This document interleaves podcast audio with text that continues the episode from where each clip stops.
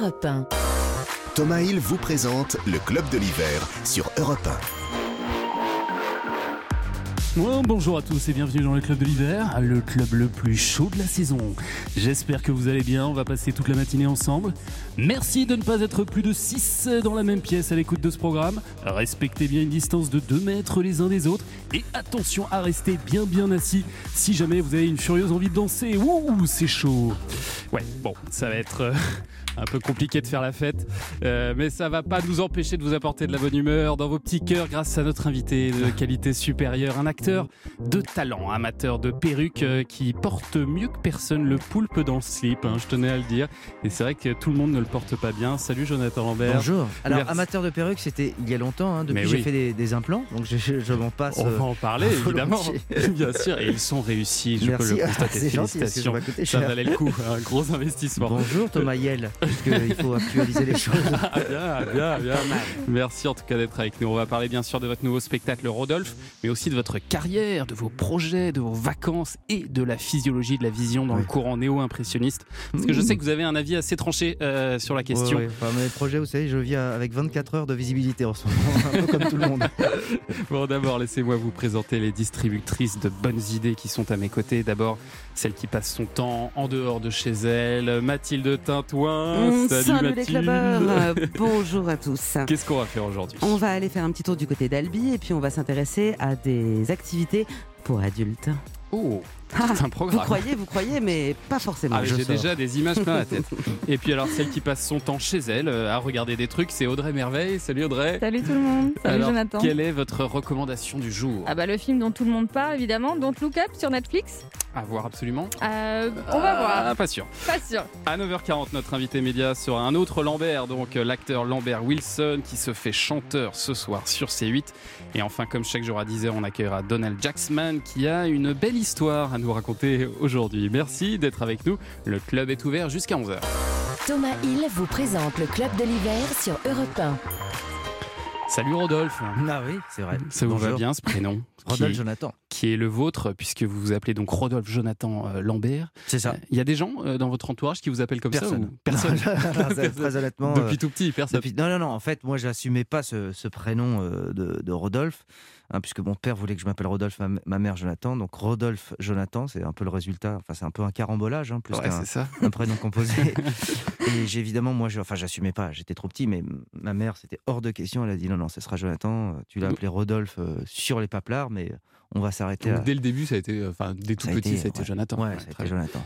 Euh, J'avais même un peu honte en vérité de, de, Bah, de c'est ce ça, prénom. c'était un peu quand, caché. Quand on, quand on voyait ça sur mes papiers d'identité, quand mes potes voyaient ça, dis, ouais, ouais, non, j'expliquais le truc, mais je trouvais que Rodolphe, ça sentait trop la naphtaline, c'était trop, euh, c'était là, pour moi, c'était la, la, la troisième République. Et ça fait quoi de faire son coming out de prénom à plus de 40 ans? Ben, euh, c'est non, c'est marrant. Ça s'est fait euh, pour des raisons assez euh, presque évidentes, je dirais, que, puisque c'était le choix de mon père et que c'était aussi le prénom de mon père. Quand Ouais. il est parti, je trouvais que c'était assez joli comme histoire de- d'enfin assumer ce prénom et que- comme la formule le dit, le roi est mort, vive le roi. Ben voilà, c'était la même chose avec Rodolphe. Ouais, c'était donc le, le prénom de votre père et depuis sa disparition, vous rajoutez le R de Rodolphe Ouais. euh, dans tous vos génériques. Et donc le point d'aboutissement, c'est ce spectacle à la Scala jusqu'au 29 janvier, qui est donc un spectacle un petit peu plus euh, personnel, on peut dire les choses comme ça, ou vous dites plus Ah de oui, choses oui. de vous en tout oui, cas. Oui, il hein. n'y a, pas- il y a pas de personnage, euh, c'est un récit euh, où, je, où pratiquement tout est vrai. hein. Après, on raconte les choses en, en caricaturant, en grossissant le, le trait, mais c'est Ouais. la première fois. En fait, j'ai toujours eu beaucoup de mal à parler de moi dans les précédents spectacles ou même euh, à me mettre, euh, me mettre en scène, pour ainsi dire.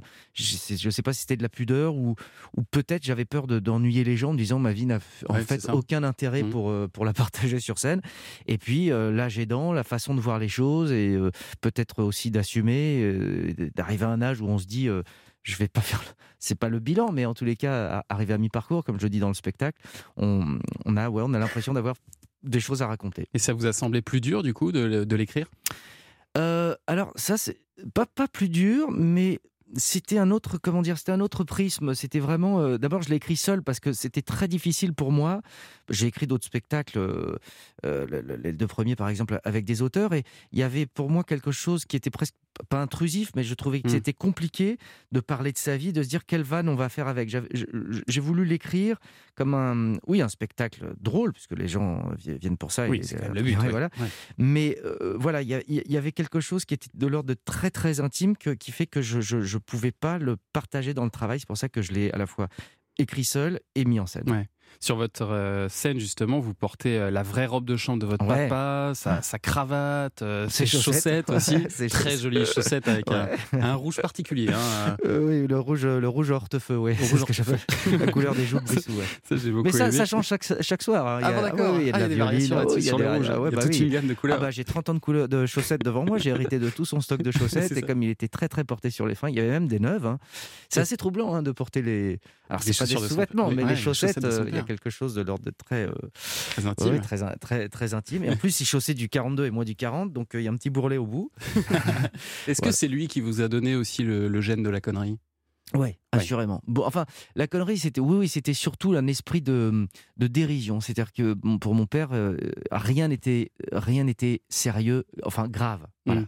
Il fallait toujours trouver un point de un point de vue décalé pour rire de voilà. En, en fait, je pense qu'il avait une phobie du sérieux et du et du grave, et donc ce- il, il trouvait toujours un moyen de détourner les choses pour pour le présenter de façon rigolote. C'est pour ça que le spectacle parle aussi beaucoup de moments euh, qui sont censés être sérieux, graves, même comme je parle de- justement de la, de la mort de mon père, mais j'ai à aucun moment c'est c'est c'est dark quoi. J'ai voulu en ouais. faire quelque Ah chose. oui. C'est de l'humour noir, mais c'est aussi ça une façon de, de lui rendre hommage. Et c'est lui qui vous a poussé même à monter sur scène, non? À un moment, qui vous a dit de. Il m'a pas poussé, mais il m'a pas poussé, mais d'abord j'ai vu beaucoup de spectacles euh, avec mes parents. Je me souviens avoir vu euh, Raymond DeVos, euh, Farid Chopel, Coluche. Donc en plus des univers très très différents parce qu'ils étaient, ils sont très très ouverts.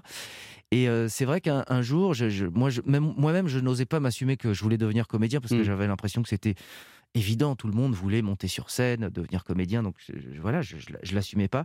Et un jour, il est, je me souviens, il m'a apporté une biographie, une autobiographie de, de François Perrier. Ouais.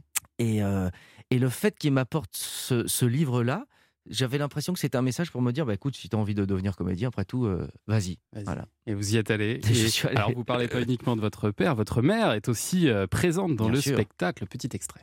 Je me suis rendu dans un abattoir. J'y suis allé pour décrocher de la viande. Bah, c'est un bon moyen de s'en dégoûter. C'est comme quand j'ai voulu décrocher avec le sexe. Je me suis mis derrière le miroir sans de la chambre de ma mère. Et ça a fonctionné, hein, dans les deux cas.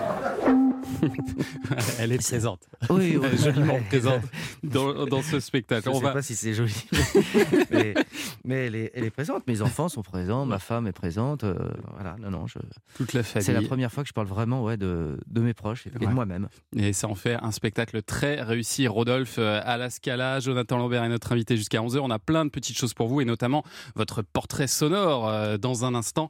Mais d'abord, on va faire un petit tour au Québec, figurez-vous. Je crois que vous Ah, aimez bien J'adore. le Québec grâce à Cœur de Pirate et son nouveau titre, alors qui est vraiment un petit bijou. On attend l'album avec impatience, je crois qu'il sort bientôt. Ce titre, ça s'appelle On s'aimera toujours sur Europe 1. Europe 1, le club de l'hiver. Thomas Hill. En compagnie de l'excellent Rodolphe Jonathan Lambert, Rojo pour les intimes. Ah. C'est l'heure de votre portrait sonore. Des petits extraits qui devraient vous rappeler de grands moments de votre vie. Voici le premier. Dites que vous voulez du vrai, du bon jambon. Dites que vous avez droit au beurre parce que vous le payez 12, 14, 15, 18 francs des sandwichs. Ça mérite quand même du pain convenable, du jambon convenable, du beurre convenable et du cornichon autant qu'on en veut. Du bon sandwich. Nous voulons du bon sandwich. Nous voulons des bons sandwichs. Nous voulons des bons sandwichs. C'était formidable ça. hein. J'ai cru que c'était un personnage. Vous avez vu que c'est un de mes C'est vraiment Jean-Pierre Coff Bien qui sûr. parlait dans Ouais. C'est tout Coff. Oui, bah c'était. euh, on parlait en franc à l'époque. hein. Oui, entendu. C'est vous dire euh, l'âge que j'ai. C'était sur France 2 à 18h Ouais, il y a absolument. effectivement quelques années. Vous étiez tout jeune là, vous aviez quoi 20 J'avais ans dix- ouais, 19 même, je crois. Ah ouais, voilà. 19 ans. Et c'est marrant parce que c'est la première fois de ma vie, en fait que je passais un casting. Ouais. que J'ai passé un peu plus par curiosité. Et euh, je me souviens, c'était à Boulogne. C'était pendant les vacances de Noël. Et euh, au bout de. Je fais un essai, donc on me dit bah, restez là. euh, on- Enfin, on me garde avec d'autres candidats. D'ailleurs, il y avait Laurent Mariotte, genre, Ah genre, ouais on en a parlé ensemble la dernière fois. Et puis, euh, on, refait passer des essais. Et à la fin de la journée, après 5-6 heures d'attente, on me dit bah voilà, vous avez été choisi par la production, par la chaîne, par Jean-Pierre. C'est vous qui allez co-animer l'émission. Ouais. Et moi, je dis, mais écoutez, moi, je peux pas, je suis, je suis étudiant. On me dit, pourquoi vous êtes venu? Je dis, mais en fait, c'est parce que j'avais jamais passé de casting de ma vie. Je voulais savoir comment ça se passait. Mais en fait, j'étais venu, non pas pour euh, avoir le truc, mais pour passer un casting, pour savoir comment ça se Mais vous vouliez faire de la Donc- télé ou pas? Mais pas spécialement. Non, c'était la, c'est la chance du débutant quand on vient et qu'on finalement, il n'y a, ri- y a pas d'enjeu. Oui, vous y oui, allez oui, un c'est peu à la ça. cool. Mais très vous pensiez à quoi à l'époque Au côté acteur et tout ça? C'est ça que vous aviez envie de faire? Oui, oui, mais en fait, Koff, à l'époque, on le voyait à la télé dans la grande émission sur, euh, sur Canal. Je trouvais que le gars était euh, très marrant. Et puis voilà, l'idée de le voir, de, de Ouais, c'est passer un casting, c'était. Mais, ça pas reste un bon une souvenir. seule seconde, j'avais imaginé que j'allais Ouais. être sélectionné. Et puis je me souviens quand j'aurais dit non, non, donc je fais des études, je peux pas. Tous les jours, je, je, je vais, à, je vais à la fac, tout ça. Et on me dit ah, mais réfléchissez, vous nous mettez dans la baraque, puis c'est puis c'est quand même payé tant par jour. J'ai dit pardon. Ah, Et j'ai dit bah écoutez, j'arrête les études, il y a aucun problème. Là, d'un coup, ça devenait beaucoup plus intéressant. Mais alors, la blague, elle a un peu duré parce que Ouais. quelques temps plus tard, vous avez été débauché par TF1. J'avais oublié ce générique. Exclusif. Un magazine quotidien sur TF1 sur l'actualité euh, People. Ouais, Et vous participiez à ça. ouais, absolument. Ouais. Vous Pendant- avez même Ah, ça. fait, vous avez- non, non, mais vous avez même fait le présentateur euh, bah, quelques Ouais, jours en j'étais- le joker à chaque fois que les animateurs, enfin l'animateur et l'animatrice partaient en vacances, on les remplaçait euh, euh, avec. euh, on était deux à, à remplacer. Je suis désolé. Je me souviens, il y j'ai- avait Frédéric Joly Bien et sûr, voilà, et Valérie Benaïm, c'est ça aussi je Oui, crois qu'il y euh, Emmanuel Gaume. Voilà, Emmanuel, Emmanuel Gaume. Et quand ouais, il partait en vacances, donc on, je l'ai je l'ai remplacé. Et euh, c'était super. Pendant deux ans et demi, j'ai bossé avec plein de, plein de gens formidables là-bas. Ça vous a- plaisait de faire ça parce qu'aujourd'hui, quand on, quand on vous connaît, on vous a découvert tellement différemment depuis qu'on se dit que c'était un costard qui, qui vous allait pas oui, du tout. mais en alors fait. je, je faisais des sujets, on m'envoyait toujours sur des sujets qui étaient un petit peu creux, un peu où il n'y avait pas grand-chose, et on me demandait de, euh, voilà, de rendre le truc un petit peu euh, fun. Donc, Ouais. euh, c'est en fait c'est là la première fois que j'ai commencé à me mettre en scène, à faire des conneries. Bon, ça restait du TF1 très mainstream, euh, 18h, mais ça m'a quand même permis d'apprendre beaucoup de choses, construire un sujet. Et ce qui est d'amusant, c'est qu'en parallèle, vers la fin d'Exclusif, je commençais à travailler sur la grosse émission, et donc là, il y avait carrément une sorte de schizophrénie parce que dans la journée, j'étais, euh, je balançais des trucs absolument dégueulasses euh, Ouais. sur la scène de, de, de Et en même comédie. temps, il y avait Et en même temps, il y avait exclusif où c'était un petit peu plus, euh, un petit peu plus, ouais, Un peu plus cadré. Ouais, voilà. propre, voilà. Justement, la grosse émission. Ah. C'est quand même un virage. là. Borelli et son orchestre. c'est ça. Là, vous avez créé des personnages comme Rémi le Primeur ou Damien Bien sûr. pour, la- pour lequel il y avait un gros gros travail de texte. hein, euh, sur, qui, euh, qui était, qui était euh, figurez-vous, déposé hein, quand même à la, à la SACEM, hein, et je touchais des droits là-dessus, et c'est vrai que c'était assez. euh, 75 fois le assez, mot voilà. C'était assez honteux d'envoyer euh, sur papier A4 parce qu'à l'époque, c'était pas numérisé encore. J'envoyais mes textes pour dire voilà, j'ai joué ça tel jour sur euh, la chaîne comédie. Comment vous avez fait quand même pour, pour euh, arriver à- sur ce, sur ce, ce show là où vous étiez juste avant dans un magazine People, euh, vous vous retrouvez sur un show complètement déjanté, un talk show euh, sur comédie. Comment ça s'est fait la transition? Bah écoutez, euh, en fait, il se trouve que les locaux de hum, Case Production, euh, qui était la Société boîte, d'Arthur. voilà, société d'Arthur et de Stéphane Courby, étaient dans une- un immeuble qui était le- l'immeuble mitoyen à celui de Comédie. Et moi, à l'époque de- d'Exclusif, je regardais donc par la fenêtre dans la cour, je voyais Cad et Olivier mettre des perruques, faire des conneries, euh, euh, et c'était la télé dont, dont je rêvais. Je voulais faire Ouais. ça. Et ça, je, je, je, je dois énormément à Stéphane Courby parce qu'un jour j'ai été le voir, comme c'était, on était une petite structure, c'était très très familial. C'était le patron de la le société patron avec de la Arthur. société. hein. Et je lui ai dit, écoute Stéphane, tu sais, moi, mon rêve, en fait, la télé que je veux faire, c'est ça. C'est celle qui se passe dans la cour avec une Renault Fuego, euh, des perruques, des conneries, où le comptable, de temps en temps, euh, vient jouer une, une sorcière, ou euh, voilà, on demandait, c'était, enfin, c'était un esprit colo, euh, colo de vacances. Et il m'a dit, écoute, euh, bah, je, vais, je vais appeler Dominique Farrugia. Pour, pour que tu le rencontres et voir s'il n'y a pas un truc que, que tu peux faire. Et donc, ça, c'est c'est pour ça que j'ai dit à un moment donné, il y a une passation entre, Ouais. entre exclusif et comédie parce que euh, là, là, je, je, je, je tou- je tournais effectivement pour exclusif et puis le soir j'allais faire le, le direct sur comédie et, et c'était génial de la part de, de Stéphane de m'offrir ce- cette, opportunité. Liberté, ouais, ouais. Et puis euh, euh, voilà, la rencontre avec Dominique Farrugia, évidemment, c'était le gars des nuls, donc ça m'avait fait rêver. Moi, j'avais grandi avec ça, j'avais été biberonné au nul. Et le voir en vrai déjà, et de me dire. Et ça a été assez étonnant du reste parce que quand il m'a donné l'opportunité, je me souviens de, de faire les pré-génériques, c'est comme ça que ça a commencé de la grosse émission, c'est-à-dire que j'avais une minute chaque jour pour donner envie aux téléspectateurs de regarder la grosse émission. C'est la première fois où je me suis retrouvé euh, face à ce, ce- ce- ce principe qui est écrire un peu du, du sketch et, de Ouais. l'interpréter. Et comme j'étais pas vraiment aguerri, c'était la première fois, euh, même si j'avais fait des conneries avec ma caméra, c'était assez loin d'exclusif quand même, je me suis dit c'est terrible parce que j'ai mis, je crois, une semaine pour écrire euh, cinq pauvres sketchs et, et je me suis dit si, si ça fonctionne, je ne sais pas comment je vais faire pour poursuivre parce que j'ai l'impression que j'ai donné toute, toute mon énergie, tout, tout- Ouais. tout- tout ce que je pouvais donner. Mais si ça fonctionne pas, c'est une porte qui s'entrouvrait, qui se referme euh, à jamais. Et donc, je savais pas ce qui valait mieux. En vérité, évidemment, bah, Dominique m'a dit non, non, c'est très très drôle, on y va, on continue, tu feras les pré-génériques toute cette année. Puis l'année suivante, j'ai j'ai incorporé euh, l'équipe euh, de, de façon entière. C'était magnifique. un peu et un peu plus tard, vous avez rencontré l'autre parrain de votre vie, finalement Laurent Ruquier, hein, qui vous a Ouais. porté aussi, fait connaître vraiment du- d'un Ah grand bah ça, grand public. voilà, c'est c'est- tout d'un coup, je suis passé sur euh, une chaîne avec une visibilité qui était euh, totalement différente et avec pour autant la même li- liberté. C'est ça Ouais. qui était absolument génial. Voilà, une grande popularité qui vous a permis ensuite de faire euh, beaucoup de choses, notamment euh, du cinéma. On en reparlera peut-être euh, tout à l'heure. D'abord, dans un instant, euh, Mathilde, vous allez nous faire sortir de chez nous. hein. De- euh, oui, tout à fait. Elle Oui, était pas absolument. prête. J'étais non, j'étais encore dans mes souvenirs de comédie de la grosse émission parce que j'étais tellement fan. Euh, oui, on va aller euh, trouver des petites occupations pour une fois pour les grands, pas que pour les enfants. Ah, très bien, on va voir ça dans un instant. On revient. Europe 1, le club de l'hiver. Thomas Hill. La suite euh, du club de l'hiver avec Jonathan Lambert qui était en train de se dire que quand même du saumon à 13,99, Bah, c'est c'est c'est pas une affaire. Bah, C'est une affaire. Carrément. Mathilde nous fait une petite sélection tous les jours de choses à faire aux quatre coins de France et de Navarre. Et aujourd'hui, elle a décidé d'occuper les adultes et uniquement les adultes. Exactement, parce que les enfants sont chez les grands-parents, n'est-ce pas? Eh oui. Ou sinon, dépêchez-vous de vous en débarrasser et de vous occuper de vous. Alors, je sais que pendant le confinement, on s'est tous jetés à corps perdu dans le DIY, une manière chic et branchée de dire do it yourself. Lui-même, euh, une manière chic et branchée de dire fais maison. Sauf que là, on va sortir de la maison tant qu'on le peut encore pour apprendre à faire d'autres choses que du pain ou des produits ménagers, puisqu'on a bien compris qu'avec du vinaigre de blanc et du bicarbonate de soude, en fait, euh, on pouvait tout faire. C'est vrai. ça. Donc, il y a beaucoup de choses plus intéressantes à apprendre.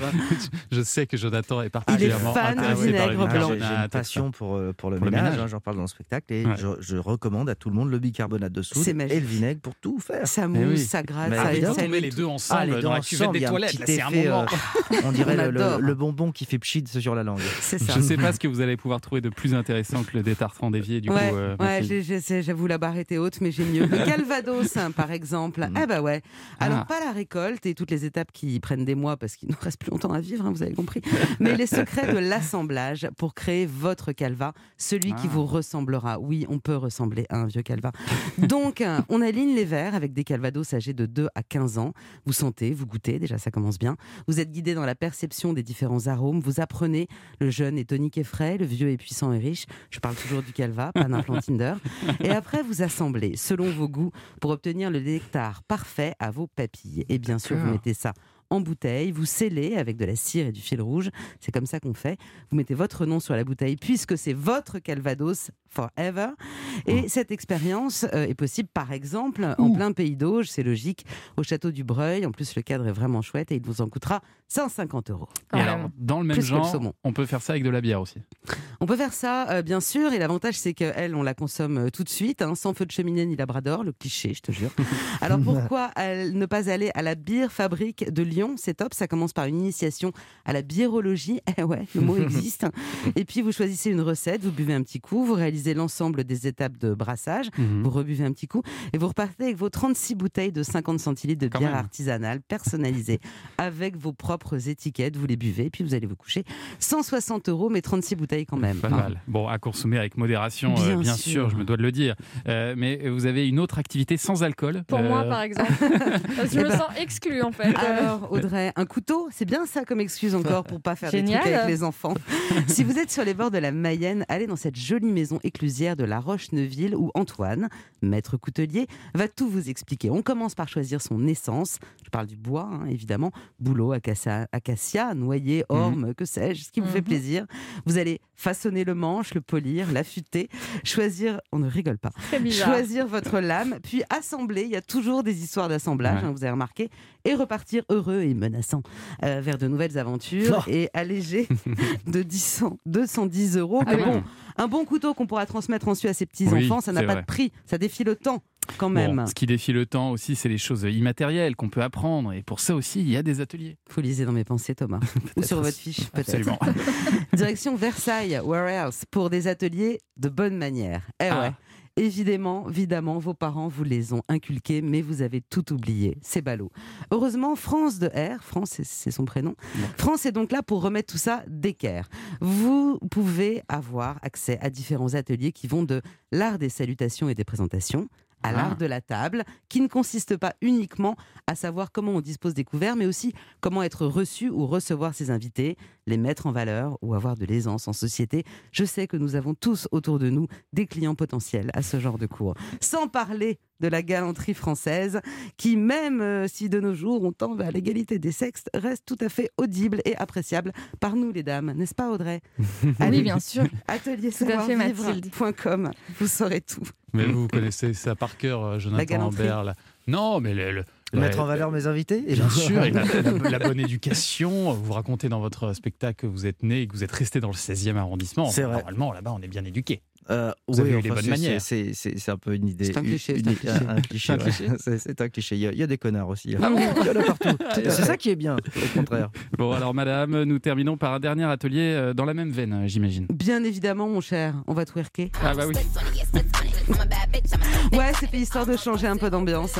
Alors, pour ceux qui ne connaissent pas le twerk, ça ne se fait pas en général dans un salon 18e à Versailles, sans doute dans le 16e arrondissement. Quoique, pourquoi clas- cloisonner? Le twerk, c'est une danse hyper torride, a priori plutôt féminine, mais bon. Chacun fait ce qu'il veut, euh, qui tenter. consiste à bouger ses fesses de manière frénétique et suggestive. J'ai pas d'autres mots. Hein. Alors, je la déconseille dans un environnement qui, ne serait, qui serait difficile à maîtriser. Ça tombe bien, les boîtes de nuit sont fermées. Et pour les ateliers de twerk, ça se pratique exclusivement, sachez-le, en micro-short et en débardeur. Vous pouvez trouver des cours à Paris ou à Marseille sur boutithérapie.com, par exemple. Car oui, c'est une thérapie du cul, pardon, des fesses. Pardon, de, pour donner deux vilaines pensées à votre mari, par exemple. Il est tôt là, non, pour euh, raconter Ouais, tout ça. Alors, sachez que 50 minutes de twerk vous fera brûler 530 calories. Voilà, Ah. on redevient Ah, convenable. c'est ça qui est Très bien. intéressant. Tout de suite, c'est beaucoup plus convenable et intéressant, Vous n'est-ce savez pas? twerker, euh, Jonathan? Je vais m'y mettre. On vous regarde. Allez, dans un instant, on va parler de notre soirée télé avec Lambert Wilson. On arrive à tout de suite. Thomas Hill sur Europe 1. Le club de l'hiver. Europe 1, le club de l'hiver. Thomas Hill. Et oui, toujours avec euh, Jonathan Lambert jusqu'à 11h. Vous dites d'ailleurs dans votre spectacle, Jonathan, que vous avez un nom de sinistre dans un cabinet d'assurance. Ouais, J'ai beaucoup aimé ça. Si vous appelez la MAF, la Matmut ou AXA, il y aura forcément un dossier Lambert en cours. Il y a toujours un Lambert. c'est pas spécialement que les Lambert ont des problèmes. Hein. Non, mais c'est qu'il y a beaucoup de. Lambert, donc Bah, forcément, Et ben la il y a- preuve. il y a beaucoup de problèmes. Et je vais vous dire même l'adage, un Lambert peut en cacher un autre, puisque notre invité média ce matin est l'acteur qui sera ce soir chanteur. Lambert Wilson est avec nous. Bonjour Lambert Wilson. Bonjour, c'est vrai qu'il y a beaucoup de Lambert là. Ah oui, oui, c'est vrai. On va parler de, de votre concert ce soir sur C8, mais d'abord la, la rencontre au, au sommet entre les deux Lambert les plus célèbres de France, un grand moment de radio. Euh, D'autant que j'ai appris que vous aviez une passion commune. Est-ce que vous savez euh, laquelle? Est-ce que vous avez une idée l'un ou l'autre? Bah, moi, c'est le ménage, je l'ai dit. Donc Non, est-ce alors, que... c'est pas ça. C'est Moi pas aussi, c'est le ménage, Ah. j'adore le ménage. Ah, alors, c'est une autre passion à laquelle je pensais, c'est votre passion perruque en commun, Ah oui euh, puisque euh, j'ai appris euh, que, que, que vous faisiez des soirées perruques, Lambert Wilson, c'est vrai ça? Oui, parce que là où j'habite en Bourgogne, il y a une, il y a une boutique de farce et attrape et en fait, ils bradent.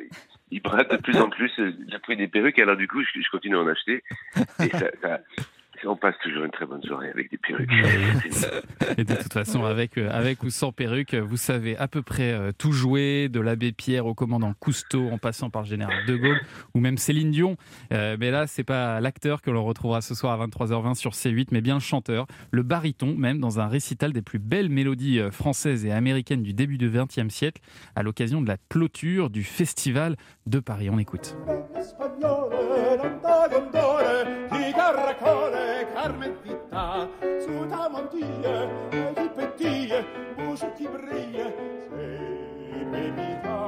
Quel talent Alors, on, on, on vous connaissait pas ce talent-là, même si ça fait longtemps que vous chantez, mais ça, vous aviez jamais chanté ça en public. Non, en fait, j'ai fait, des- j'ai fait pendant des années de la comédie musicale, j'ai fait des spectacles autour de chanteurs comme Montand, j'ai Ouais. fait des, euh, des tours de chant qui étaient plus euh, variétés, mais euh, euh, depuis le Covid, j'ai travaillé plus le chant classique.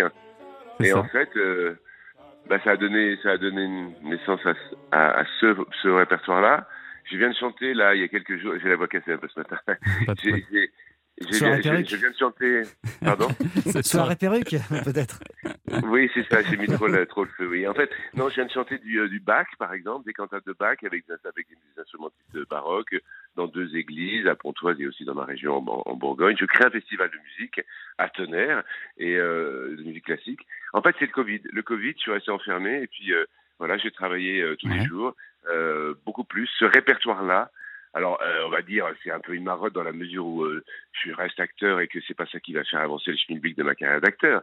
Mais je le fais avec énormément de, euh, de discipline. Pour moi, c'est vraiment un, un, un travail. je sais pas, c'est comme quelqu'un qui ferait sa barre tous les jours, qui, qui serait danseur et qui, ferait, qui travaillerait à la barre. Moi, je fais mes vocalises, Ouais. je travaille la musique. Et l'apprentissage de la musique, j'ai voulu livrer un peu le niveau où j'étais arrivé. Voilà. Alors, Et surtout, en fait, c'est pas un, un concert à, à moi tout seul. Je veux dire, il se trouve que c'est une série de, de- de rencontres. Là, il y a un très grand euh, pianiste, Roger Muraro, euh, avec qui euh, j'ai fait ce petit bout de chemin musical. Et en fait, c'est tout autant son concert que le mien. Voilà. Et alors, comment est-ce que vous avez choisi les musiques de ce récital? Alors, il se trouve que j'adore énormément les compositeurs français du XXe siècle, Poulenc, que je trouve très drôle aussi parfois, Ravel.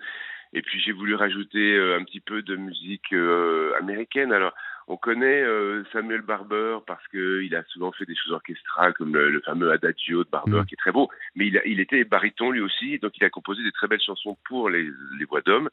Euh, et puis aussi du Kurt Weill parce que voilà, je, je fais parallèlement aussi un autre concert autour de l'œuvre de ce compositeur allemand euh, qui avait fait notamment l'opéra de Katsu, des choses comme ça formidables en Allemagne. Et euh, ça s'est fait un petit peu au gré des, euh, des découvertes, voilà. Et alors, c'est vrai qu'habituellement, euh, sur C8, on danse plutôt les, Cyr- les, les sardines avec Cyril Hanouna ou Patrick Sébastien. Comment est-ce que vous avez fait pour les convaincre de ce projet? C'est particulièrement original sur cette chaîne. Eh, moi, ça me ravit totalement parce que je trouve que c'est super que dans une chaîne généraliste populaire, il Ouais. puisse y avoir de la musique classique. Alors, je dis pas que les gens vont rester des heures devant. Hein. C'est- c'est- c'est- ils vont peut-être un- un- un- c'est- le- le- la surprise va être radicale hein, quand même. Mais c'est une façon de se dire tiens, c'est marrant. Pourquoi est-ce qu'il fait ça, ce type-là qu'on aime bien ou qu'on Ouais. connaît euh, on va peut-être écouter quelques minutes. Je pense qu'il y a aussi des gens qui zappent, qui, vont penser être sur Arte euh, ou sur une chaîne euh, c'est vraiment spécialisée. Mhm. Pourquoi pas? Enfin moi ça m'échappe. C'est pas c'est pas moi qui l'ai organisé de, de- au niveau de la de la diffusion. Je je- je- j'en suis ravi parce que euh, je pense qu'en passant euh, sur une chaîne comme C8, on va se retrouver effectivement sans doute face à beaucoup plus de monde Oui, même bah si oui, des gens qui vont être sur, même si ce sont des gens qui vont être surpris. Et, et c'est vrai qu'il faut un peu s'accrocher dans la mesure où ce sont des compositeurs qu'on n'a pas du tout l'habitude de de- de- D'entendre. on, commence, on commence par un, un compositeur français de l'époque de Debussy qui s'appelle Repart, personne ne chante.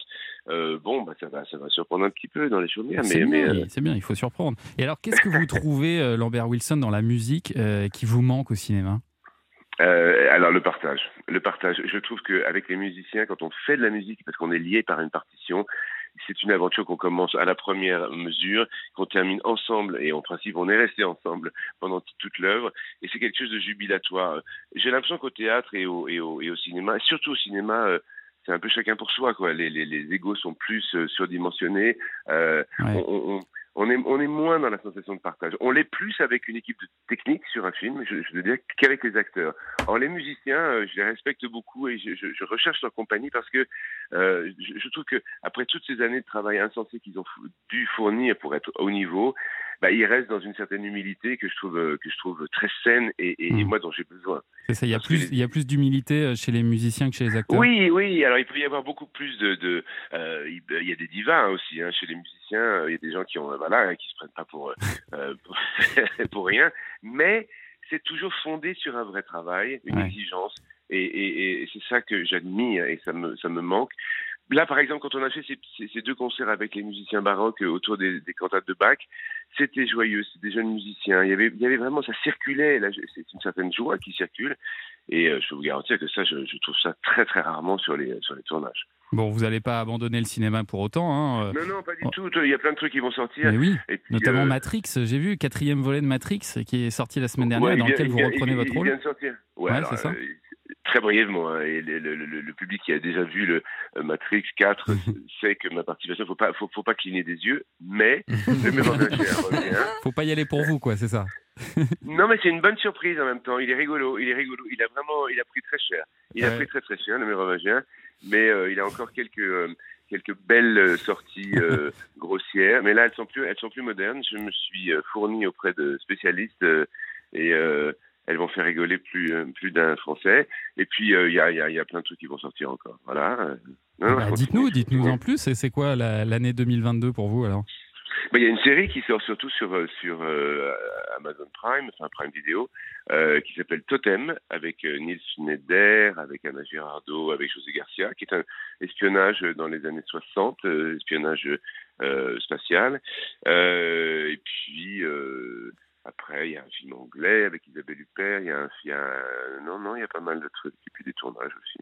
Donc vous continuez à beaucoup, euh, beaucoup tourner. On a le sentiment euh, que le temps passant, euh, vous lâchez de plus en plus euh, Lambert Wilson, mais ça peut parfois se retourner un peu contre vous. Vous aviez critiqué la prestation de Florence Foresti, notamment au César, et la manière dont elle avait traité Polanski. Et vous avez dit il y a quelques jours que ces propos, ils vous ont carrément coûté votre place au sein de Greenpeace, où vous militiez depuis 20 ans. Ça vous empêchera pas de continuer à militer pour la planète, j'imagine?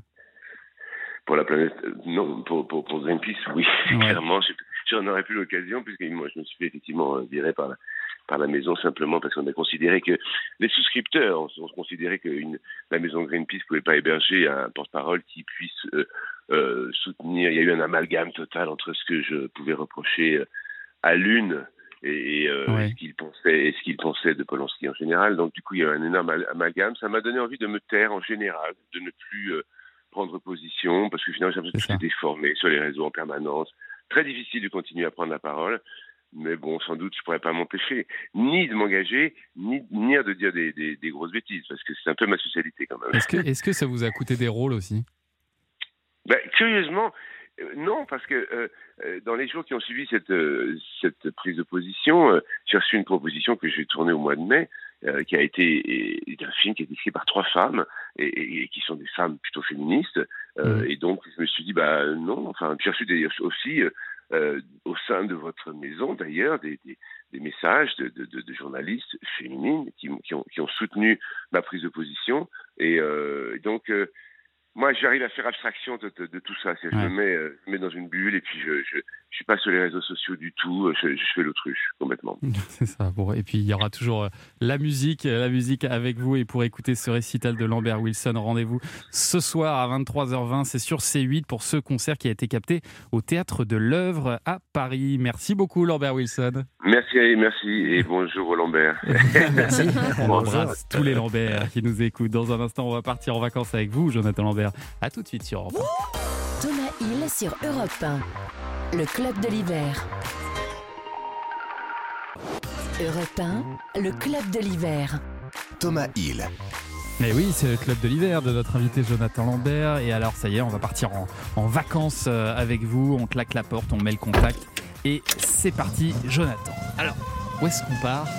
C'est la question qu'on se pose maintenant. Où est-ce que vous avez l'habitude de, Déjà, de ce partir sera en pas avec ce véhicule. hein, je tiens à préciser, parce que je- je n'assume Personne pas du tout. ça. Ça n'ira pas loin, ne pas du tout. Voilà, je, voilà. On va changer. On va changer ce jingle. Euh, où est-ce que je pars? Bah, Écoutez, en ce moment, déjà, je ne pars pas. Moi, j'aime beaucoup. En fait, je vais vous dire, j'adore Paris, justement, Ouais. pendant les vacances. Je suis évidemment, comme tous les Parisiens, fan de Paris au, au mois d'août, mais j'adore aussi euh, Paris euh, à Noël, là, quand ça se vide. Ce qui m'a permis d'arriver trois quarts d'heure en avance ce matin. on a apprécié. Donc, on m'a laissé patienter dans un canapé, en salle d'attente. hein. J'avais l'impression d'être chez un dentiste. On va vous recevoir. Mais non, non, après, j'aime beaucoup rester en France, en vérité. Ouais. Donc, euh, je, Même l'été ou euh, vous restez en même France l'été, j'adore aller en Normandie, j'adore aller dans l'Aveyron, j'adore aller en Bretagne, j'adore aller dans le sud. Mais j'aime tout. je- euh, euh, euh, à travers notre métier aussi, on découvre beaucoup de. Je me souviens un jour, j'ai.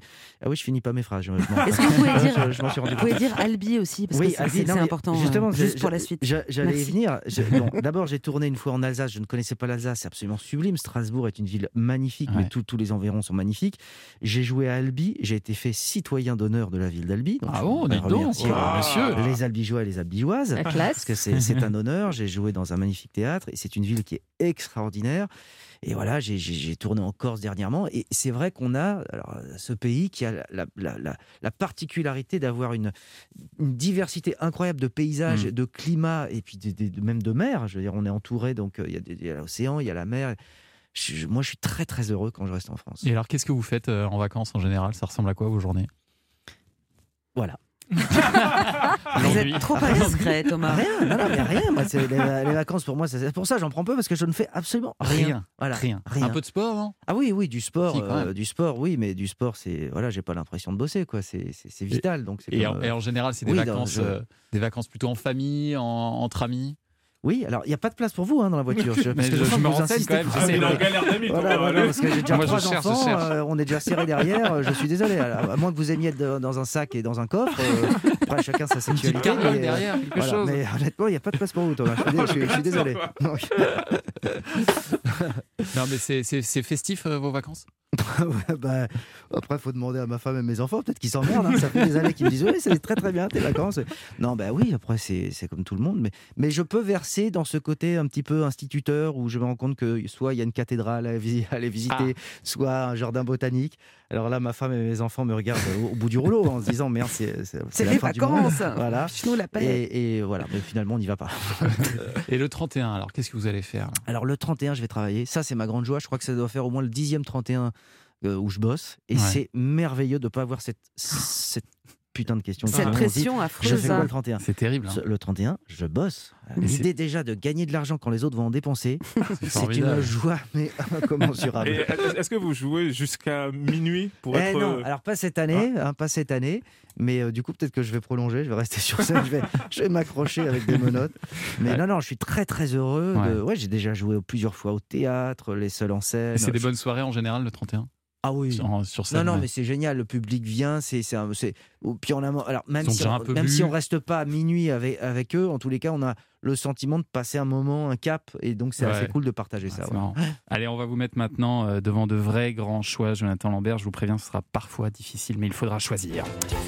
Jonathan, est-ce que vous êtes plutôt vacances j'oublie tout ou vacances je bosse sur tout Euh, j'oublie tout. Plutôt amis ou famille? Vous avez dit Famille. plutôt famille. hein. Film ou série? À choisir. Bon, bah, série parce que film au cinéma, donc euh, plutôt du genre à dire je suis crevé ou on n'est pas couché ah, je suis crevé. Putain, je suis crevé. Jean-Pierre Coff ou Laurent Ruquier? Bah, Coff parce que c'est, la, c'est la matrice pour ainsi dire. Steak ou frites? Un steak. C'est un film dans lequel vous avez joué, hein, steak, ouais. hein. Moi j'adore les frites. En fait les deux. Mironton ou Barjabul? Ah, pourquoi? Ouais, On a dévié un peu du concept Ouais, de c'est vacances, ça, là, on ouais. est sorti un peu des... J'aime bien le barge à bulles, je trouve que le mot est plus drôle. Slip, caleçon ou boxer? Euh... Ouais, ouais, il y a des- il y a des questions Carrément trois choix, Ouais, quoi. ouais, c'est ça. c'est- Là, j'étais perdu. là. Casimir ou le Club Dorothée? Euh, Casimir. Il paraît que vous étiez fan de Casimir. Ouais, vrai, comme ça beaucoup d'enfants. Bah, C'est-à-dire qu'il y avait que trois chaînes à l'époque. hein, On n'avait pas le choix en fait. c'est- on s'accrochait vite à une idole. Hein, euh, Yves Mourouzi ou Casimir? Télé ou radio? Vous avez, Télé, vous avez télé. fait les deux quand Ouais, j'ai fait les deux, mais la télé, c'est mes premiers pas, c'est à la télé, donc euh, j'ai une affection pour la télé. Arthur ou Nagui? Euh... Nagui, c'est un... non, c'est pas ça. C'est Arthur. On a surtout bossé ensemble et Ouais. Nagui, c'est un pote, donc euh, Mais oui. Nagui. Allez, encore plus dur, bataille ou fontaine? Euh, je, je sais quoi, j'arrive pas à différencier l'un de On l'autre. a tous le même problème, bien sûr. Kim Jong-il ou Kim Jong-un? Kim Carnes, Kim Vous avez- Kardashian. Vous avez joué à un spectacle, hein, Ouais. Looking for Kim, hein, Looking sur, for les, Kim. sur, les, sur les dictateurs. Ouais. J'aurais aimé que vous choisissiez Kim Jong-il, hein, parce que c'est le. Bah, il. Bah bien oui. sûr, bien sûr. Ah oui, ah, vous êtes- de la même famille. J'ai appelé enfant Pardon, Kim Jong. ouais, bien sûr. Vous préférez boire ou manger? Euh, un peu les deux, en vérité. Et vous préférez être seul en scène ou toute une troupe? Ah, Ah. Ça, c'est ce que j'aime, c'est alterner en vérité. Ah. Je fais un- ça, a souvent été comme ça une pièce de théâtre, un seul en scène, une pièce de théâtre, un seul en scène. Parce que le seul en scène porte bien son nom. C'est-à-dire quand ça fonctionne, Ouais. on est voilà, on, on le partage pas en vérité. Et quand ça fonctionne pas, c'est très douloureux aussi de ne pas partager l'échec. Et une petite dernière pour la route, plutôt perruque ou un plan? Bah désormais un plan. Mais oui, c'est un succès, on l'a dit, un, grand succès. Et il paraît que Ah c'est oui. grâce à votre euh, spectacle Ah, perruque implants que vous vous êtes payé vos implants. Oui, ça c'est vrai. Au- C'est grâce au vente du DVD. Ouais. C'est beau. Bah, C'est C'est-à-dire pas- que je me suis dit, euh, comme les DVD, on en avait vendu pas mal, ça a rapporté un peu d'argent. Je me suis dit, bah, ça y est, je vais me, je vais me payer des, des- pas, pas des faux cheveux. C'est un dépla- En fait, on déplace C'est le problème. hein. hein. Bah, Bah, bien sûr, ça. bien sûr. Très bien, et c'est très bien fait. Dans un instant, les infos de 10h et puis Donald Jacksman. il me regarde Ouais, c'est pas, Parce que dès, dès- dès qu'on dit ça, il y a, il y a le, le regard des gens qui, monte. qui- qui monte un peu au-dessus du front et ils Ah, me regardent plus dans les yeux. Et j'ai fait tout l'historique, je me suis dit, mais je l'ai vu il y a trois semaines, je l'ai vu. il était pas pareil. Allez, Donald Jacksman, vous l'entendez, et il a une petite histoire à nous raconter. Dans un instant, ce sera après les titres de 10h. Europe 1. Et voilà, il est 10h03 sur Europe 1, la suite du club de l'hiver avec vous, Thomas Hill. Mais oui, Wilfried, je savais pas, moi, il était question qu'il s'en aille à l'intersaison, euh, Kylian Mbappé. Il, Bah- allait, il allait nous quitter comme ça, partir euh, en milieu de saison. C'est possible, ça. Et ben maintenant, Là, il, il- il semblerait que non, du coup. Ah il ouais, En était janvier, libre. il il était libre en janvier. Ouais. Parce que je l'ai eu au téléphone hier et il m'a dit. euh, Ah bah voilà, dit, c'est bon, je, je reste finalement. Bon, Ce qui est étonnant, c'est qu'il l'annonce sur CNN. C'est Oui, comme si un footballeur américain euh, euh, disait sur LCI qu'il restait. Ah, c'est vrai. Bon, on va arrêter l'heure des pros et, et on va passer au club de l'hiver. Je ne Merci suis pas Wilfried. d'accord. Europe 1, le club de l'hiver. Thomas Hill. Merci beaucoup d'être avec nous pour la suite du Club de l'Hiver jusqu'à 11h avec toujours notre invité, le seul homme au monde à s'appeler Rodolphe Jonathan et, et à bien le porter en plus, hein, Rodolphe Jonathan Lambert. Il y a un petit côté camoulox qui vous va bien. On se dit que le gars a forcément de l'humour en tout cas ou euh, des parents cruels. Et du coup, dans un instant, on est obligé de se faire un blind test spécial sur les prénoms en chanson et il y en a beaucoup. Et puis Mathilde Tintoin va nous emmener en balade dans l'une de vos régions préférées, Jonathan. Oui, nous allons euh, à Albi. Ah, ouais. Ça vous tente Et un petit peu autour aussi. Vous êtes obligé de dire que ça vous beau. tente. hein, Non, c'est vrai, j'adore Albi. Audrey Merveille vous parlera d'astronautes visionnaires ou presque. Quasi dans euh, le film Netflix Don't Look Up que vous avez vu Jonathan, donc on va pouvoir en parler Absolument. ensemble. Ah, on va débriefer ça. On parlera BD aussi avec Sébastien Bordenave. Il nous présentera trois BD 100% euh, féminines. Et enfin, on terminera cette émission avec le coup de cœur d'une voix d'Europe 1. Aujourd'hui, c'est Isabelle Morizet. Mais, mais, pour mériter ce magnifique programme, il va d'abord falloir écouter Donald Jacksman.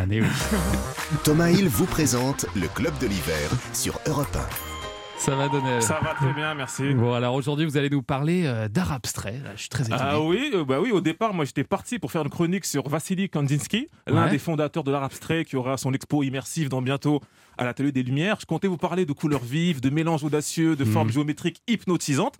Et en écrivant ma chronique, je suis tombé sur une info assez insolite. Peut-être vous l'avez vu il y, a, il y a quelques semaines en Angleterre. Un collectionneur d'armes est arrivé aux urgences avec un obus de la Seconde Guerre mondiale dans le rectum. Ah oui.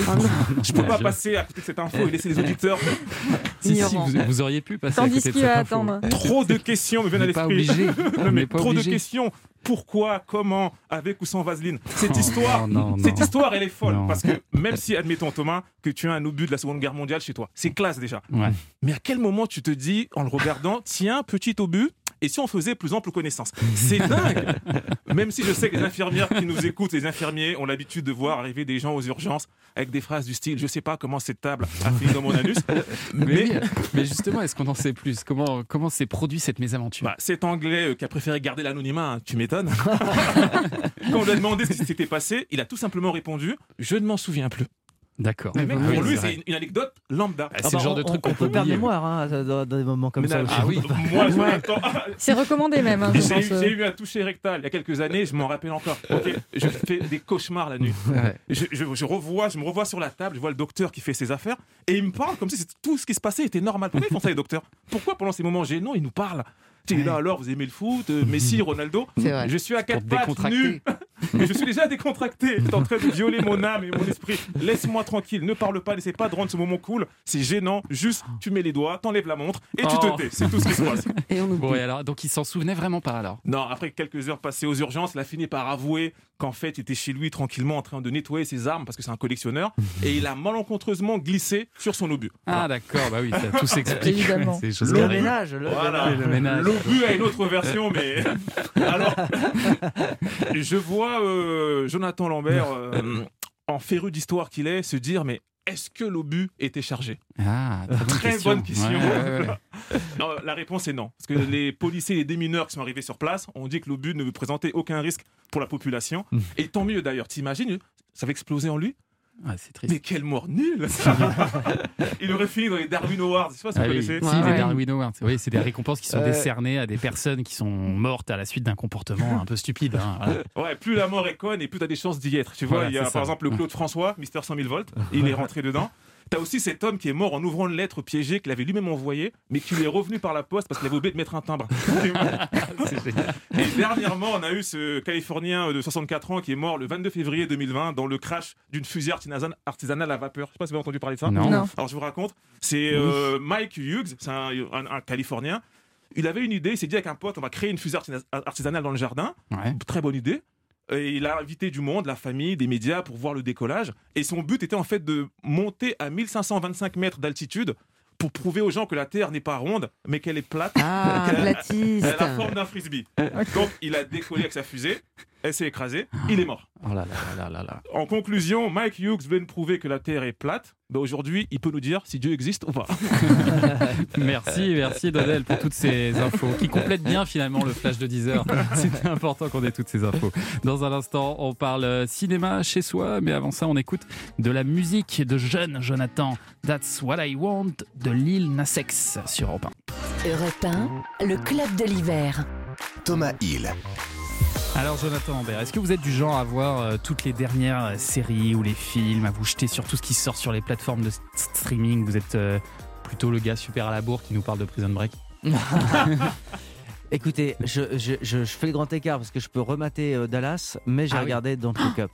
Vous Ah, on retrouve- où est-ce qu'on retrouve Dallas Sur, euh, bah, euh, c'est repassé, euh, je sais plus, il y a, non mais c'était il y a quelques temps, mais par Ah exemple, ouais. Colombo, je suis très heureux de revoir Ah Colombo oui. encore Ouais. euh, aujourd'hui sur, sur Starsky TMC. et. Et, et, donc Look Up, un donc Look Up, ça, Donc ça vient donc regardé. euh, de sortir, là, c'était la semaine dernière hein, jours, sur hein. Netflix. Le 24 Audrey. décembre, tout à fait, Ouais. sur Netflix. Je pense que tout le monde l'a regardé autour de la Ah, table. ouais, non. Ouais Je me suis endormie encore. devant hier soir. Ah bah, c'est vrai que ça Oh. fait deux heures et demie, c'est un petit peu long Bah, moi, je finis d'Eric, après je m'y mets. T'as bien raison. C'est un peu le film de- dont tout le monde parle. hein. Si vous ne l'avez pas vu, c'est clairement que vous vivez dans une grotte, euh, pardon, et dans une grotte. Une euh, grotte. Petite Parce que j'ai l'accent du sud-ouest que j'essaye de jouer dans une grotte. Ouais, dans une grotte. Merci Greta. Ouais, pardon. Bon, alors le pitch quand même. Euh, comment deux astronomes tentent d'alerter la population qu'une comète va s'écraser sur la planète et, de fa- et ce de façon imminente? Sauf que problème, personne ne les écoute. Mm. Ouais. Pire, au départ éludée, la comète est finalement récupérée politiquement par la présidente des États-Unis et puis aussi commercialement par un géant de la tech plus flippant que nature. Je vous mets un petit extrait de la bande-annonce, mais vraiment petit parce que une bande-annonce à la radio, ça n'a pas trop de sens pour moi. Qu'il y a quelque chose qui vous chiffonne Nous avons découvert une très grosse comète. Oh, bravo. Qui se dirige droit sur la Terre. Cette comète, c'est ce qu'on appelle une tueuse de planètes. Pour l'instant, je propose qu'on patiente et qu'on avise. Voilà, on patiente et on avise. On est sur du très très bon budget. hein. Netflix a quand même déboursé 75 millions de dollars américains, évidemment, pour ce, pour ce film, avec un casting de fou. On a Leonardo DiCaprio, Jennifer Lawrence, Meryl Streep, Kate Blanchett, euh, Jonah Hill, Timothée Chalamet, Thomas Sisley, j'en passe, je vais pas tous les dire. Même Thomas Sisley. Ouais, il y a Thomas Sisley qui joue en fait un, un, un, un pub, je pense un Un publicitaire. rédacteur en chef, non Ouais, ah, c'est rédacteur- ça, un c'est ça, rédacteur en chef d'un magazine. J'avais pas compris son rôle, mais il est dedans. il est dedans, il est Ça super. On l'adore. Homer, on t'embrasse évidemment. Donc Paris gagnant pour Netflix puisque le, le site, le film pardon, est numéro un sur euh, tout, bah, dans tous les pays en fait. dans le crois. monde. Ouais, c'est ça. C'est une comédie Là où la plateforme est pré- est présente, le film est numéro un. Alors c'est une comédie, mais c'est là où moi ça me chiffonne un peu parce que je l'ai regardé. Bon, encore une fois, ça dure 2 ans- 2h30, donc il faut un peu de temps devant soi. Et je suis un peu pantoise. J'ai un problème de lunettes et de masque, vous voyez Oui, de de la buée. buée. Bah, ça c'est classique. Je ouais. ne vois plus mon texte, mais c'est pas grave. Donc, en gros, euh, c'est une comédie sur le papier. C'est vrai que les situations sont tubuesques, c'est euh, vraiment absurde. Euh, mais euh, moi, cette comète qui va, je le rappelle, hein, détruire la planète et qui n'est absolument pas prise au sérieux, euh, ça me dérange euh, parce que on voit comment les politiques la traitent, on voit comment les médias la traitent et clairement, ils ne la traitent pas. Il l'oublie, ouais. Voilà, Il et c'est là que ça m'a un peu coupé le rire parce qu'en fait, tout le monde est assez d'accord pour dire que ce film, il porte un message. C'est en fait une, euh, satire, voilà, euh, à la fois sur notre époque et sur la façon dont on traite le réchauffement climatique. Ouais. Vous allez voir, hein, c'est très raccord avec ce qu'on vit actuellement. Alors, C'est aussi raccord avec le combat de Leonardo DiCaprio qui tient le rôle principal. Il est très engagé pour l'environnement. Il l'a dit lui-même en conférence de presse, je le cite, qu'il avait attendu pendant des années un film comme celui-ci avec la bonne façon de faire. Donc il était très content. Mais c'est vrai que si on y regarde de plus près, ce côté business avant la science, cette désinformation dans les médias, ce règne de la croyance sur le savoir, c'est clairement ce qu'on vit. Hmm. Ok. Bah, on est effondré, on est non, effondré. mais voilà, c'est pour ça que ça m'a un peu. Parce que moi, en fait, les gars, je suis éco-anxieuse. Vous savez ce que c'est l'éco-anxiété? Oui. Ça veut dire que le, réchauffement, bah ouais, le réchauffement climatique, ça me stresse. Et selon une étude, c'est un vrai sujet parce que plus de 50% des jeunes de 16-25 ans seraient eux aussi tristes, déprimés, euh, seraient en colère, se sentiraient impuissants face euh, à ce que nous annonce le rapport du GIEC, par Bah oui, on les comprend évidemment. ouais. Bah voilà, donc j'ai terminé le film un peu comme ça en PLS. en- euh, voilà. pas bien du tout en fait à Ah la fin non, du film, en fait, pas ça du tout bien. J'avais envie de mourir et puis finalement, je me suis dit va sur Google, euh, cherche une info qui va te remonter le moral et j'ai trouvé quelque chose. J'ai Ah. peut-être une bonne nouvelle, c'est-à-dire que euh, j'ai trouvé voilà que la NASA euh, va tenter, va essayer cette, euh, cette cette théorie qui est de détourner un astéroïde. Parce qu'il y en a- a un qui nous fonce dessus ou Non, pas, pas vraiment. Il y a deux, Ok. il y a deux astéroïdes qui C'est au cas très- où, quoi. Ouais, Ouais. voilà, ils sont pris au sérieux, mais ils sont pas menaçants pour la planète. Il y en a un qui fait 780 mètres, l'autre qui doit fait- faire 160 Oh, mètres à peu près.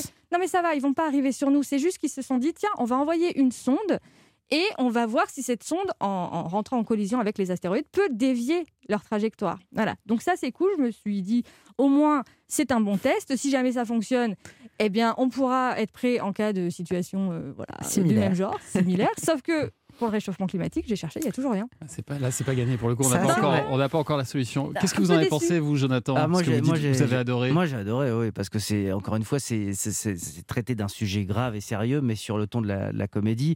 Je crois qu'Adam McKay avait fait la même chose avec The Big Short sur euh, la Ouais. crise des subprimes. Et je trouve que c'est hyper. euh, En fait, oui, je, je comprends que ça puisse. être- C'est un film un peu anxiogène à certains égards parce que ça nous met face à une réalité qui est la société d'aujourd'hui et se dire qu'on préfère faire l'autruche et, et ne pas se projeter véritablement, euh, ne serait-ce que six mois euh, plus tard Et prendre des décisions, en et, fait. et- et Mm. prendre des décisions, mais parce que euh, on est tous devenus totalement, euh, totalement débiles. Et je, je me mets dans le, je me mets dans le paquet. hein. Et c'est un bon moyen de nous le dire, en fait. C'est ce que C'est vous un bon moyen de nous le dire. Ouais. Mais il Très faut peut-être pas trop intellectualiser parfois les films En comme fait, ça. on a- faut juste kiffer Oui. le moment et les Et acteurs. Meryl Audrey. Streep, ne serait-ce que- Détends-toi. Ouais, on n'a pas eu le choix. Ouais, incroyable. Extraordinaire, Incroyable. enfin, comme toujours, mais là, elle est mais d'une comédie, d'une puissance comique extraordinaire. Mais c'est vrai qu'il faut au moins le regarder pour le casting. Ouais. Oh, Voilà. pas que Et pour pour son Je réalisateur. sens qu'on va continuer à en parler pendant la pub. à suivre votre test, Jonathan. Pain, le club de l'hiver. Thomas Hill. La suite du club de l'hiver et on continue de débattre dans ce studio. C'est enflammé autour de Don't Look Up, un film à voir sur Netflix. Faites-vous euh, votre avis. On est avec euh, Don't Look Up. Ouais. Ouais. On est avec euh, Jonathan Non, Lambert. je disais look, don't look. Ah, Euh, excellent, regarde, voyez, pardon. non, excellent, je suis pas, passé à mais côté. ouais. Ah, franchement, euh, là. Faut Jonathan hein, Lambert, Jonathan. humoriste, hein, donc. Euh, C'est l'heure de votre blind C'était ma meilleure vanne. Ça casse. Et, et aujourd'hui, en référence à votre excellent spectacle, je le Ah, dis, même. intitulé Rodolphe, je me rattrape, on va faire un blind test sur des chansons qui ont pour titre un prénom, comme euh, Fernande, par exemple. Donc, ce que je vous demande, c'est de retrouver ce prénom. Première chanson. Ah. On peut jouer aussi ou pas? Oui, Ah jouer. oui. ouais. Ah oui. Be- Belinda. Mais ouais. Belinda, Ouais. Voilà. bien sûr. Et pourtant, je déteste Claude François. Ah, je- j'ai toujours détesté Claude François. non, mais je reconnais qu'il a un talent extraordinaire. Je n'ai jamais aimé, euh, à part euh, Je me lève, euh, machin. Je Non, mais je Pardon Et je te bouscule. Ouais, voilà. Mais sinon, toutes les chansons, Ah ça- ouais j'ai jamais été sensible à ce- cet univers. En fait, la seule chanson que vous aimez bien de Claude François, c'est une chanson qu'il n'a pas écrite lui-même. Absolument. ouais. Allez, suivante. Ah ouais, euh, de- de- pas, Da- pas Daniela, c'est. Ah, sa cousine. C'est Angela. Ah, c'est Angela. Angela. Angela. Angela. Et le groupe, vous l'avez ou pas Ça- C'est pas euh, Sayan Ouais, c'est pas ça. con. Oh, bravo. Oh, je crois qu'on a, on a du gros niveau aujourd'hui. Ah, il est fort. Bah oui. Elisa. Elisa. Gainsbourg. hein. Bien sûr. C'est bon ça. Elisa. Magnifique. La suivante. Ah oui, euh, Caroline. Caroline. Claude. Le Claude. Claude MC. Claude. Il est fort. Hein. Roxane. Oh là là là, il envoie, il envoie. Attention parce qu'on compte les points. hein. Là, j'en ai, j'en ai déjà c'est un sans 5 faute, là. là. C'est un sans faute. 5 points. Suivante. Ah oui, Étienne. Étienne, Étienne. Ouais, incroyable cette chanson, là, quand même. Oui, étonnant. Vous, vous avez l'interprète ou pas? Gage Paty Oh, ouais, ouais, fort. Ah oui, c'est euh, comme si je n'existais Ouais. pas. Aïcha. Aïcha. Aïcha. Aïcha, écoute-moi. Comme si je n'existais C'est bon ça. Ah bah, euh, je fais mon footing au milieu des algues et des coraux. euh, Voilà. euh, oh là là, Gali. Yes Gabi. Ah, il les a tous. Elles sont bien les chansons avec des prénoms. Mais hein, oui. hein. C'est un bon thème. Mais j'aurais pu en mettre 75 000. Ouais, il y en a Bah plein. Hallucinant le nombre de chiffres. Suivante. Bah, C'est beau ça. Euh, Obispo. euh, Ouais. Mathilde Jean-Claude. Pascal Obispo. Euh, Comment elle s'appelle C'est pas écrit dans les livres. Ouais. Euh, merde. Il va le dire. Lucie Lucie. Ah, je l'ai dit, Oh, ah, juste d'accord. On a l'impression qu'il lançait le disque. Lucie. C'est beau ça. Allez, une autre femme.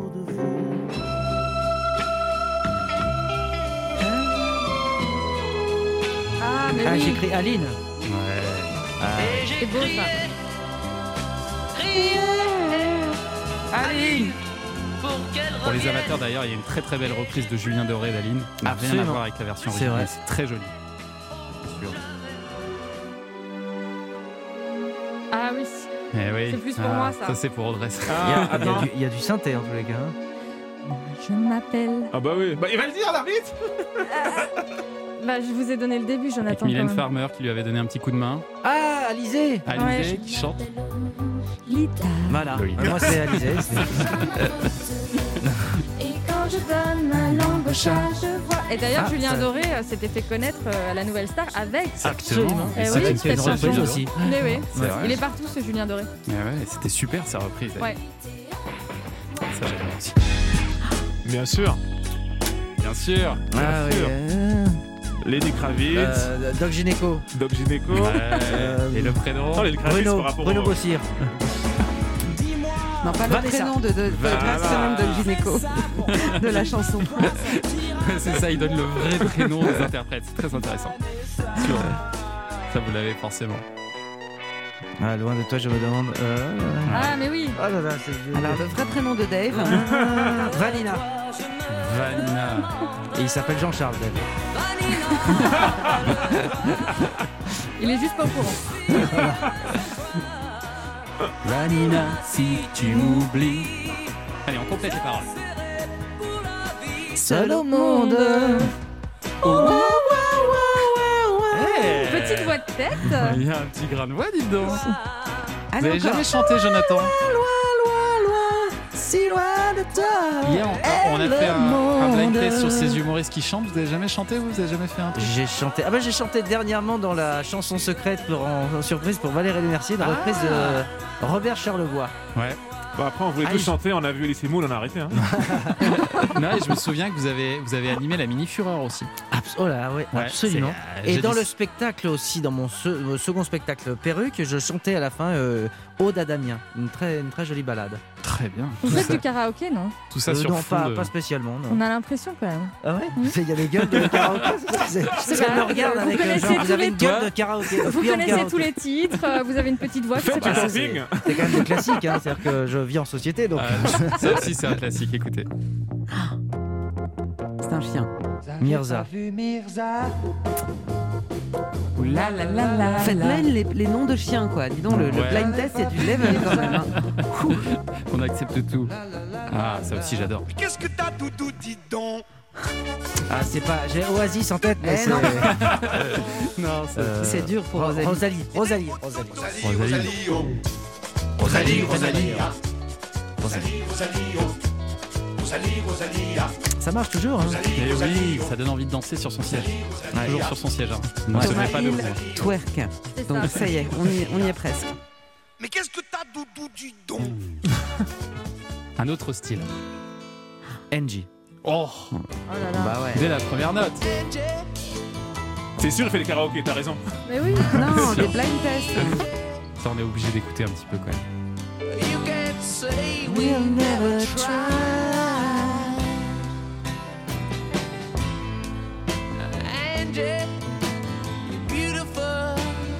Ah, je trouve c'est la plus belle des Rolling Stones. Vraiment, c'est. Oh. Ça se discute. C'est la plus romantique. Je préfère Hotel California, moi. Ouais. des Stones, bien sûr. ah, ça aussi, j'adore. Ah, ah oui, Hélène oh là là. Eh oh là là là là. Ah là, on va pouvoir la chanter tous ah, ensemble. Oui. Oh là là. Et toujours seul sur le sable, d'ailleurs. Toujours, elle s'ennuie terriblement. On la chante tous ensemble, vraiment On va Ouais, perdre je- tout le monde là, non Mais si, les gens aiment cette chanson. Tu crois Moi, j'adore. Seul sur le sable, les yeux dans l'eau. Et bientôt, il y aura plus d'eau, d'ailleurs. Mon rêve était T'es plus de sable, Ouais. L'été qui s'achève, tu partiras Ça donne envie de faire des vibes. cent mille lieues de moi. Rock voisine. Comment oublier ton sourire? Ah, vous la connaissez quand même très très bien. hein. Tellement de souvenirs. Parce que moi, à part le prénom de la nana, euh, le reste, euh, j'ai il y a une amnésie totale. C'est vrai. En plus, ça Et le en sable. anglais, alors là. Ouais. Ah, c'est vrai. Là, il y a moins de clients. Things you do. Ah ouais, il est Allez, toujours là. la dernière. Rien à voir. Castor du Canada travaille tout le temps, tout le temps. Ai une que vous n'ayez pas. C'est Chantal Goya. Ah, oui. Ouais. Oui, ça, je reconnais Ouais, Chantal. Goya, mais je ne sais pas euh, quel est le prénom Du castor Eh oui, Mais je m'en fous. c'est pas normal que vous ne sachiez pas. Jonathan. C'est pas vrai. Eh oui. C'est vrai Papa Jonathan. Incroyable. Ah, Je savais pas. On l'avait Ah, pas celle-là. Je connaissais Jonathan Livingstone, le goéland, Ouais. mais Jonathan le castor. Et ben voilà. Et ben Oh là là. c'est Par une Chantal découverte. Goya quand même, c'est pas mal. hein. Oh là là, je vais me limer les dents, dis donc. Bon, en 17 sur 18, c'est un mal. excellent score. Bravo, Jonathan Lambert. Dans un instant, on va parler BD. On revient. Thomas Hill sur Europe 1. Le club de l'hiver. Europe 1, le club de l'hiver. Thomas Hill. Jonathan Lambert est dans le club de l'hiver jusqu'à 11h. Et alors, on picore des petites idées à droite à gauche qui viennent enrichir nos vies. Besoin d'un bon spectacle? Tiens, si j'allais voir Jonathan à la Scala. Besoin d'un bon film Tiens, si je regardais euh, Don't Look Up sur Netflix. Besoin de faire une activité entre adultes Tiens, Mathilde nous propose de boire. Vous voyez, c'est des idées comme ça. C'est tellement pas mon genre. Et alors, si votre besoin, c'est de lire une bonne BD, eh bien, pas de problème. Sébastien Bordenave est là. Salut Sébastien. Bonjour Thomas. Alors, Sébastien, vous allez nous présenter trois BD. Vous allez faire un petit top 3. Aujourd'hui, vous avez sélectionné que des BD sur les femmes. C'est votre top 3 BD Girl Power. Oui, voilà, j'aurais pu intituler cette séquence le top 3 femmes je vous aime, mais je débute dans la faudercherie, donc Girl Power, c'est très bien. Au programme, une BD un peu nostalgique, une Mhm. BD assez militante et une BD franchement trash. Bon, on va se garder la trash euh, pour la fin. Voilà. Vous nous parlez d'abord euh, de A Pink Story. C'est une BD qui est autant une biographie qu'une encyclopédie queer. Vaste programme. Oui, queer, c'est donc depuis 2019 dans le Robert et non l'inverse. Cela désigne une personne dont l'orientation sexuelle ne correspond pas au modèle dominant, comprenez l'hétéronormativité. La BD A Pink Story, on la doit à Kate Charlesworth. Elle est née en 1950 en Angleterre. À cette époque, l'homosexualité masculine était passible d'emprisonnement, mais pas l'homosexualité féminine, ce qui, dit-elle, les a invisibilisés encore plus. A Pink Story raconte sa vie, mais on y apprend aussi et surtout une foultitude d'anecdotes sur la communauté. Par exemple, que le mot homosexuel est prononcé pour la première fois à la BBC en 1953 et que le premier baiser lesbien dans une série date de 1994. Alors, on y croise beaucoup dans cette BD d'icônes gays, Freddie Mercury, Marlène Dietrich, Sarah Bernard, Colette et Dusty Springfield. Alors, c'est une chanteuse soul qui avait officialisé au début des années 70 sa bisexualité, ça avait fait scandale. Petite anecdote, il faut savoir que la chanteuse exigeait pendant sa tournée en Afrique du Sud que ses concerts se fassent sans apartheid, c'est-à-dire que les Noirs et les Blancs soient ensemble dans le public. Finalement, les autorités exigent le retour de la ségrégation pendant les shows. La chanteuse refuse, elle préfère annuler sa tournée. Et avant de prendre l'avion du retour, les ouvriers noirs de l'aéroport lui feront une aide d'honneur. C'est une sorte Oh. euh, d'engagement intersectionnel avant l'heure. Pour rappel, Dusty Springfield, bah, c'était ça. The only was the son of a preacher man. The only boy who could ever teach me was the son of a Pink Story, le style graphique est volontairement très varié, son histoire est très émouvante, c'est une vraie encyclopédie, une très belle BD arc-en-ciel. A Pink Story, c'est édité chez Casterman. Autre euh, BD, Les cœurs insolents, les cœurs insolents. Les dessins sont de Audrey Lenné et l'histoire est de Ovidie. Ovidie, oui, c'est même l'histoire d'Ovidie. Ovidie, réalisatrice inspirée de documentaires édifiants. Sur son Twitter, elle se définit comme féministe filmmaker. Mais là, c'est de la BD, ça s'appelle Les cœurs insolents. Tout commence aux 15 ans de sa fille, la voir prendre le virage vers l'âge adulte, la renvoie à sa propre adolescence. Ovidie se revoit fumant ses premières cigarettes dans sa chambre en écoutant The Hole.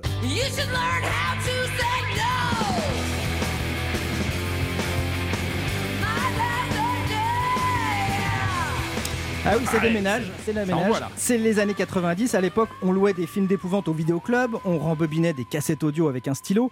Il n'y avait pas de portable, pas d'internet et pas de harcèlement de rue. Enfin, si, sûrement, mais le terme n'existait pas. Pareil pour un autre mot tout simple, le consentement. On n'en parlait pas. Eh oui. Ovidie va faire des allers-retours comme ça entre hier et aujourd'hui avec ce constat plein d'espoir. Les jeunes hommes et les jeunes femmes d'aujourd'hui sont beaucoup plus éclairés, même si avec les réseaux sociaux, de nouvelles inquiétudes surgissent. Ovidie est donc tout naturellement une louve plein d'amour pour sa fille, à qui elle interdit de boire du cidre, elle qui au même âge se faisait un piercing au nez, posait nue pour un peintre et pouvait acheter de la vodka sans que personne ne dise rien. Un drôle. déclic important pour Ovidie est raconté dans la BD. Elle a 16 ans, elle assiste à un festival anarcho-punk à Dijon. Elle est séduite par le message politique qui dit qu'en abolissant le capitalisme, on va créer une société égalitaire entre les hommes et les femmes. Problème, une festivalière a été violée durant l'événement. Pour Ovidie, c'est une vraie trahison politique. Sa priorité sera dorénavant le féminisme. Elle raconte qu'encore aujourd'hui, elle ne boit aucune goutte d'alcool quand elle est en présence d'hommes. Ses amis ne comprennent pas, euh, le prennent personnellement. Elle explique non, bah non, non, non, c'est une règle, je m'y tiens. Même quand je ne risque rien, tous les hommes ne sont pas des violeurs, mais tous les viols sont commis par des hommes. Les cœurs insolents, c'est une tendre balade dans la vie d'Ovidie, racontée avec intelligence et pudeur. On comprend mieux la femme intense qu'elle est aujourd'hui. Une très belle BD pour se déconstruire et mieux se reconstruire. Vous êtes déconstruit, euh, vous, Totalement, totalement. déconstruit. Il reste des boulons par terre. Allez, changement d'ambiance. euh, on va partir au Québec. Vous nous avez promis une BD trash. Euh, Mm. C'est une intégrale signée Julie Doucet. Ça s'appelle Maxi Plot. Euh, D'abord, ça veut dire quoi, Maxi bah, Maxi, c'est- Maxi, c'est Maxi. Et plot, ça, ça- ça désigne ni plus ni moins que le sexe féminin en argot québécois. Ah, d'accord. Donc Maxi Plot, bah, je Oh. laisse à, à chacun Ah, le soin de faire sa propre tradu- traduction. Ah, on a l'image. ouais. Voilà. Julie Doucet, Maxi Plot, c'est édité chez L'Association. C'est une intégrale, 400 pages de transgression, de n'importe quoi, de cauchemars jouissifs. Attention, alors là, c'est pas tout public. Hmm. Cela compile l'essentiel du travail de cette dessinatrice culte, Julie Doucet. Alors, en bande dessinée, on parle parfois de, de ligne claire. C'est Tintin, c'est Black et Mortimer, c'est l'école belge avec un trait à largeur constante qui sépare une, une couleur précise. Pour Julie Doucet, on appelle ça la ligne crade. Elle commence dans les années 90 par un fanzine, une BD qu'elle fait elle-même. Elle fait les photocopies elle-même et moyennant 2,50$, elle vous l'envoyait elle-même par la poste. Le fanzine à l'époque s'appelait Dirty Plot. Bah, je traduis pas, on a compris. On a l'idée. Voilà, ses thèmes de prédilection, ses cauchemars les plus gore, une fois réveillés, bah, elle les dessine. Ça donne des histoires de masturbation avec des cookies, d'émasculation Ah oui. amoureuse, dit comme ça, alors ça donne pas envie. Et pourtant, c'est sublime de candeur, de vérité, de beauté graphique. Quand on parle de BD subversive, bah, on parle en France de Rezer, de Volinsky. Aux États-Unis, on, on parle de Robert Crumb. Mais comme dirait Patrick Juvet, où sont les femmes? Eh bien, elle est là, Julie Doucet. Il faut savoir qu'elle a rien publié depuis 20 ans. Et là, elle, elle reparle de faire quelque chose. Maxi Plot va nous aider à patienter. Et ben dis donc, ça donne envie tout ça avec euh, cette, euh, cette petite euh, sélection du jour, les trois BD du jour. A Pink Story, c'est chez Casterman, Les Cœurs Insolents d'Ovidie et l'intégrale de Julie Doucet. Ça s'appelle Maxi Plot et c'est publié à l'association. Merci beaucoup Sébastien. Et on va découvrir maintenant un chanteur, il s'appelle Philippe Campion, ces années-là sur Europe 1. Europe 1, le club de l'hiver. Thomas Hill. Encore 20 minutes pour ce club de l'hiver. On va en profiter jusqu'au bout avec notre invité euh, Jonathan Lambert qui est à la Scala jusqu'au 29 janvier dans une salle un peu Comment particulière. jusqu'au 29 janvier? Non, c'est pas ça, c'est encore plus que ça. Moi, c'est les dates- 31 et on vient d'apprendre qu'on prolongeait. Ah oui, oui jusqu'au. Pardon, je pensais que vous disiez 29 décembre. Ouais, oui, c'est exactement ça. 2022. On rembobine, on rembobine. Donc c'est bien ça, jusqu'au 29 janvier, vous serez sur scène Absolument, oui, tous les, a- tous les soirs. Oh là là. Eh oui, parce Ouais. que ça, ça marche bien. Non, Et non, alors- pas, pas tous les soirs, euh, en, en fin de semaine, mais c'est non, mais c'est un bonheur de jouer aujourd'hui. Il faut savoir que ce Ah, c'est spectacle, j'avais écrit il y a Ouais. plus de deux ans. On l'a mis pendant un an au congélateur. J'avais simplement fait huit dates en, en septembre de, de l'année dernière. Je pensais peut-être même pas le rejouer un jour. Et voilà l'opportunité. Et c'est vrai que les- le discours. euh, alors, j'ai évidemment une pensée pour tous ceux qui peuvent pas jouer parce qu'ils sont dans, dans des grandes salles. Mais c'est un bonheur de pouvoir jouer euh, aujourd'hui et de voir qu'il y a des gens qui viennent euh, soutenir notre commerce non essentiel. Dans une, dans une salle un peu particulière parce que euh, les gens sont tout autour de vous. hein, C'est une salle immersive, on pourrait dire. Euh, ouais, ouais, je suis euh, en fait au cœur euh, du, du- du public et euh, donc je, mais, mais ça ça va assez bien avec le propos du spectacle qui est très bien, intime ouais. et j'ai l'impression de recevoir Ouais. les gens dans mon salon. Et, Un grand et- salon. et vous dites, je l'ai mis au congélateur euh, pendant un an ou deux. Euh, quand, on, quand on le ressort comme ça du congélo. Le euh, spectacle, hein, pas Ouais. les enfants. Bien sûr, il faut préciser. Les deux. Euh, quand on le ressort du congélo, comment, comment ça se passe? Il faut, faut réécrire, faut retravailler ou Bah, vous un petit peu, mais en vérité pas tant que ça, parce que c'est ce que j'expliquais, comme je parle de moi, que c'était pas du tout un spectacle qui traitait de, de l'actualité. euh, du coup, il y avait aucune raison de, de- de changer les choses. Mon passé reste reste le même. Ouais, ouais. Euh, et d'ailleurs, moi, c'est vrai que j'ai toujours écrit plutôt sur des, des- des- même quand je faisais des personnages, ce sont des personnages un peu intemporels. euh, voilà, donc y a, Et y on se remet raison. très vite dedans?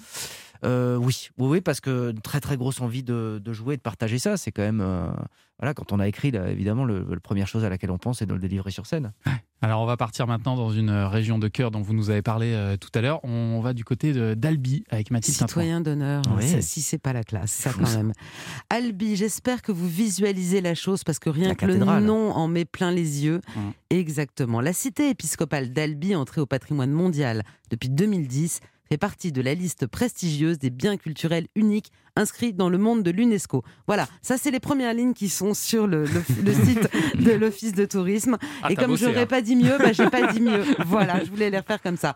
Évidemment, on va commencer par la cathédrale Sainte-Cécile, la plus grande cathédrale de briques du monde, la plus grande cathédrale peinte d'Europe. Bim Ah ouais. 113 mètres de long, 35 mètres de large, un clocher qui culmine à 78 mètres.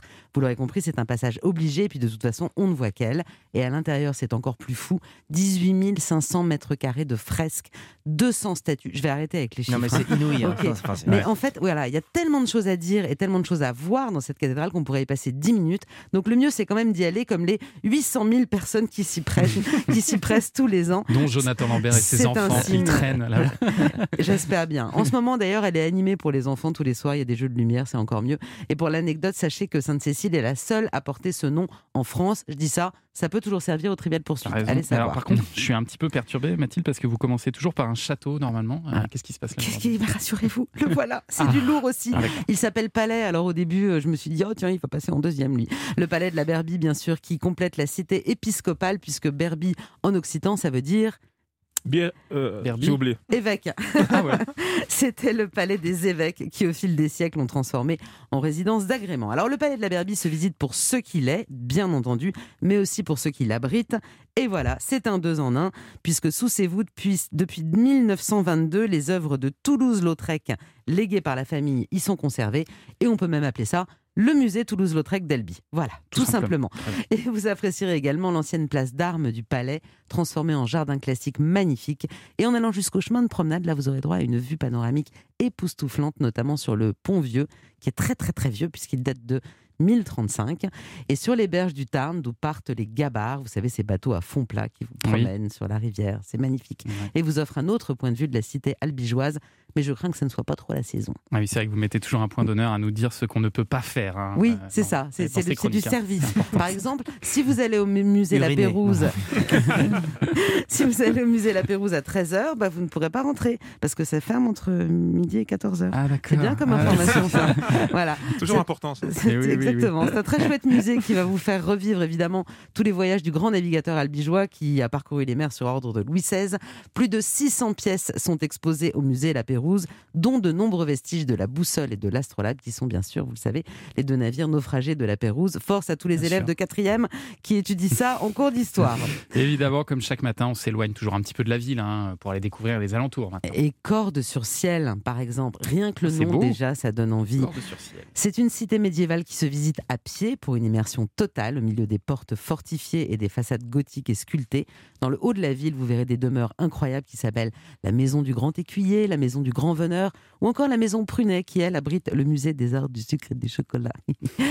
Bonne excuse pour le goûter et du haut des remparts, vous aurez une vue sublime sur la vallée du Cérou. Et puis, si vous avez besoin de nature encore, partez marcher dans le massif du Sidobre, le plus grand plateau granitique d'Europe. C'est très étrange comme décor, c'est très boisé, mais avec des, des blocs de granit partout qui ont des formes euh, assez bizarres parfois, Ouais. des rivières de rochers ou encore des rochers gigantesques qui tiennent en équilibre sur d'autres beaucoup plus petits. Vous savez, ce genre de, de phénomène où Mm. on s'arrête devant, on dit mais comment ça, comment c'est possible un truc pareil? Voilà, et ben vous pourrez aller vous poser cette question dans le massif des Sidobres. Oh, donc, Aux ça nous a alentours. donné Wow. envie d'aller à- Ça donne à- à On a envie, hein. Ah, moi, j'ai hâte d'avoir ma chronique sur Sarcelles. hein. Vraiment. Il n'y a Je pas de problème. Mais je peux trouver des choses en plus. Vous connaissiez tout ça, Jonathan, ou quoi Euh, non, alors pour être honnête, non, je connaissais pas. Pas non plus un expert. Non, non, mais non, moi, c'est une ville où j'ai eu l'occasion de jouer. Et voilà, ce que je disais, c'est que quand on est en, en- en tournée comme Nolel, on- voilà, on- parfois il y a des villes comme ça qui vous, Ouais, qui vous touchent. Et euh, c'est une ville euh, qui m'a vraiment, ouais, qui m'a marqué. Ouais. Elle est incroyable. salue mais moi, j'ai une question. Euh, Citoyen d'honneur, t'as le droit à quoi?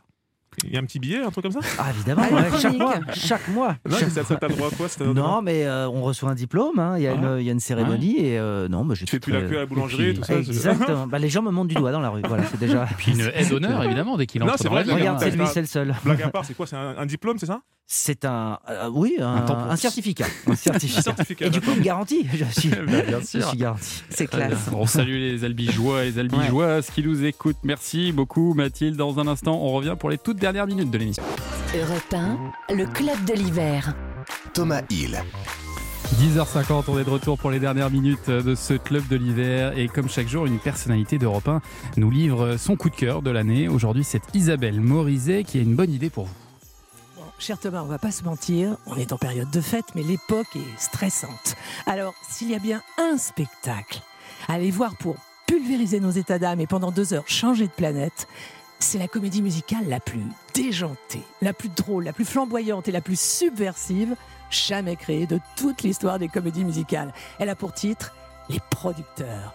Elle est signée Mel Brooks. C'est le spectacle musical le plus primé d'ailleurs de Broadway. Et Alexis Michalik, le jeune prodige du théâtre en France qui a triomphé avec sa pièce Edmond, couronnée de cinq Molières, a eu vraiment l'idée formidable de reprendre ce spectacle et de le monter au théâtre de Paris. Alors attention, c'est une satire infusée par l'humour juif new-yorkais de Mel Brooks.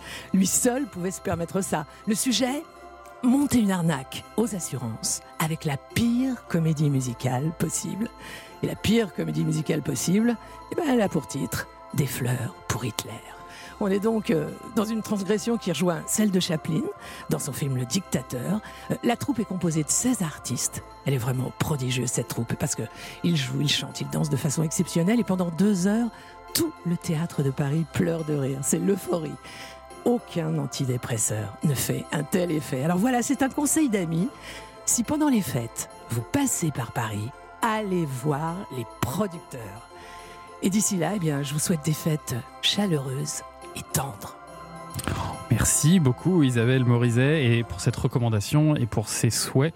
Effectivement, Alexis Michalik, incontournable hein, aujourd'hui. Ah ouais, ouais, du- reste, à la. Scala, il y a, il y a une histoire d'amour qui, qui se joue, qui est également mise en scène par euh, Michalik. Isabelle Morizet qu'on retrouve tous les week-ends de 13 à 14h dans Il n'y a pas qu'une vie dans la vie euh, sur Europe 1. Euh, Jonathan Cohen, vous êtes aussi... Non, euh, non, c'est quelqu'un. Jonathan Cohen. mais après, on se connaît, vous on- allez on s'apprécie. comprendre- Vous allez pour comprendre pourquoi je vous dis ça, Jonathan Lambert, pardon. Euh, parce que vous êtes dans la suite de La Flamme avec Jonathan Ah oui, Cohen ouais. euh, sur Canal+. Ça va s'appeler euh, Le Flambeau, ça arrive en mars.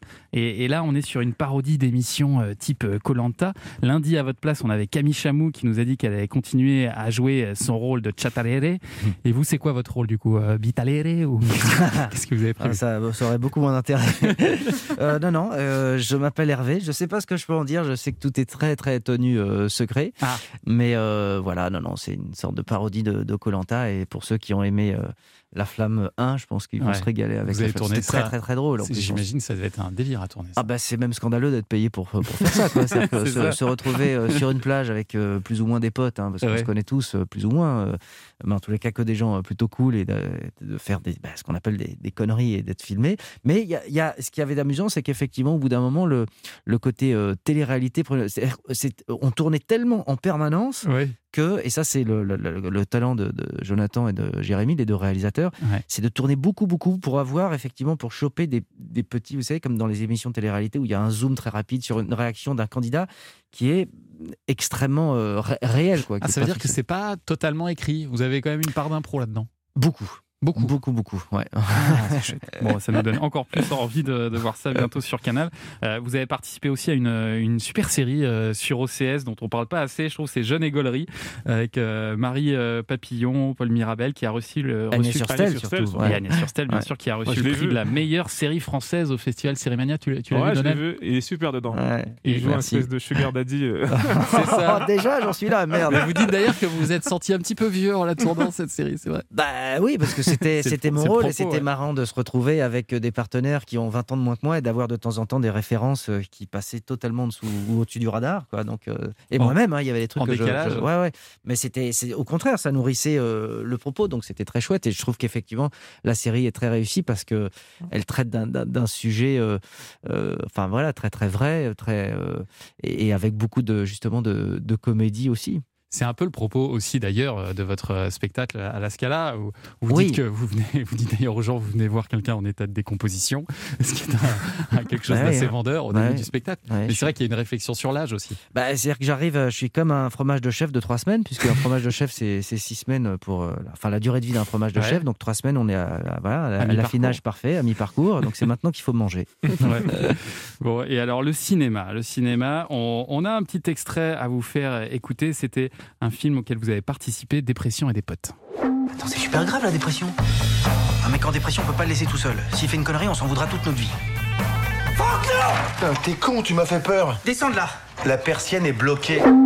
Voilà, un film de, de potes d'Arnaud euh, Le Lemort. Mort, ouais. J'imagine que c'est un super souvenir, ça aussi. Ah ouais, ouais, là aussi, bah, Fred, c'est vraiment, euh, c'est vraiment un Avec pote. Fred euh, Testo, ouais. Fred Testo, ouais. Ouais. Euh, Arnaud, c'est un, c'est un ami aussi. Euh, non, non, c'est, un film qui, qui- voilà, qui, qui était. Bah, c'est. Moi, de toute façon, j'ai toujours voulu faire de la, de la comédie. C'est ce que j'aime avant tout, et quel que soit le, le, le, le, le- support, ouais. support. Mm. Donc, euh, que ce soit à la radio, que ce soit à la télé, que ce soit sur scène, euh, ou même au théâtre, de les, les- les scènes dans les, les, les- les- les pièces dans lesquelles j'ai eu l'occasion de jouer, c'était des comédies, et je me vois pas aller vers un Ibsen ou vers. Oui. Enfin, pas maintenant, quoi. En tous les cas, je, je- voilà. Vous n'avez pas envie de faire votre ciao pantin? Il n'y a pas encore cette... non, je vais, je vais déjà faire mon inspecteur la bavure dans ce cas-là. On va faire les choses dans, dans l'ordre. Ah mais alors Euh, justement, parce que c'est vrai que vous avez fait pas mal de, de rôles au cinéma, mais vous n'avez pas encore le grand rôle qui vous a fait connaître. Est-ce que c'est quelque chose derrière lequel vous, vous courez aujourd'hui euh, Non, les gens me connaissent comme Damien Baizé à vie, donc je l'accepte. Qu'est-ce que vous voulez c'est- mon tube, euh, voilà. Mais, Ouais, mais c'est voilà, c'est vrai que je ne le fais pas dans, dans le spectacle.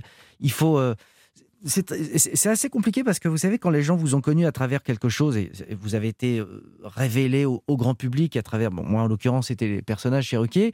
Parfois, quand les gens sont venus voir mon avant-dernier spectacle ou ce spectacle-là, ils me disent Ah, bah alors vous faites pas de personnage.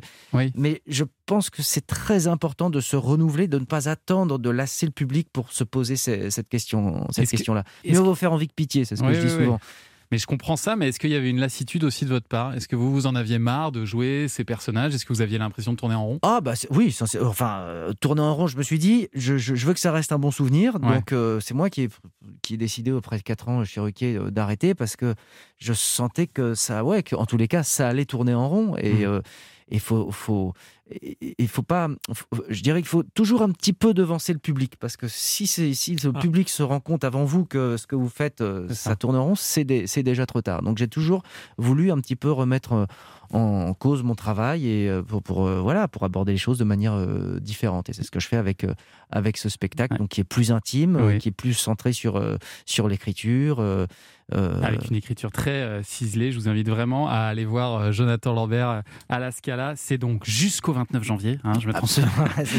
Allez voir Rodolphe. À la Scala. Merci beaucoup Jonathan Merci Lambert d'avoir passé ces deux heures avec nous. C'était un bonheur. On revient demain dans le club de l'hiver. On aura le plaisir de recevoir Guy Merci à toute l'équipe du club à la préparation de cette émission. Et tout de suite, c'est le meilleur de bienfaits pour vous. Passez une très très bonne journée et rendez-vous demain à 9h. Europe 1.